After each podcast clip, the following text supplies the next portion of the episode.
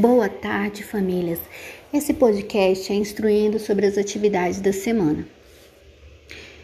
Da semana do dia 27, 28, 29, 30 e 31 de setembro. As nossas atividades da semana foram enviadas na trilha de ensino-aprendizagem. É, são atividades no formato do ensino híbrido. Então, nós temos as atividades para realizar em casa e as atividades para realizar de forma presencial na sala. A primeira atividade é uma atividade impressa da sequência didática do Dia da Árvore, que foi enviada na sacola de atividades para casa, conforme a imagem enviada para a, o grupo do, da turma e na sala de aula do, é, do Google Sala de Aula também. A atividade é para que o aluno utilize os palitos de fósforo e cole na, na casa, que é uma parte da história. A família, após realizar a atividade com o aluno, deve enviar de volta como devolutiva a foto para registro é, da frequência da atividade do dia.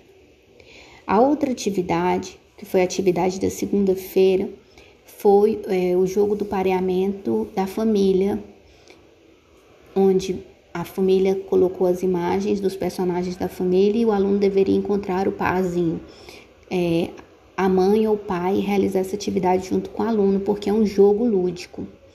É, já quero parabenizar os que realizaram e mandar a devolutiva. A segunda atividade, que é a atividade da terça-feira, é o jogo do pareamento das cores. Antes da realização do jogo do pareamento das cores, a família deve mostrar o vídeo introduzindo como que o aluno vai jogar é, esse jogo, porque ele foi experimentado em sala de aula. Então, tem um vídeo da, da própria aluna realizando a atividade.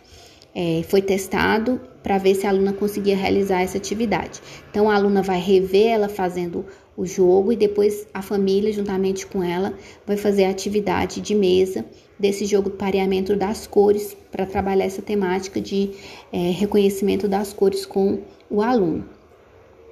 É, é importante que vocês tirem fotos dos momentos de realização das atividades feito no contexto do ensino híbrido quando os alunos estiverem em casa, para forma de registro e frequência da presença do aluno. Também é interessante que o aluno veja todos os vídeos como forma de introdução às temáticas trabalhadas e também o aluno ouça os podcasts das histórias trabalhadas durante as atividades.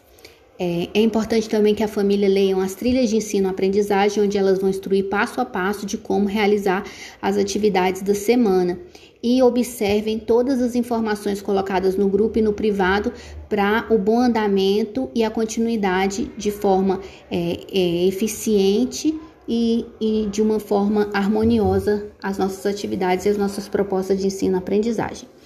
É interessante também que a família leia os planejamentos, é, os planejamentos pedagógicos enviados para para cada turma, para que a família esteja ciente dos objetivos de ensino-aprendizagem e das atividades que estão sendo trabalhadas, assim como a, assim como a consciência de, dos temas e que o aluno esteja, que a família esteja a par do que está sendo trabalhado com os estudantes.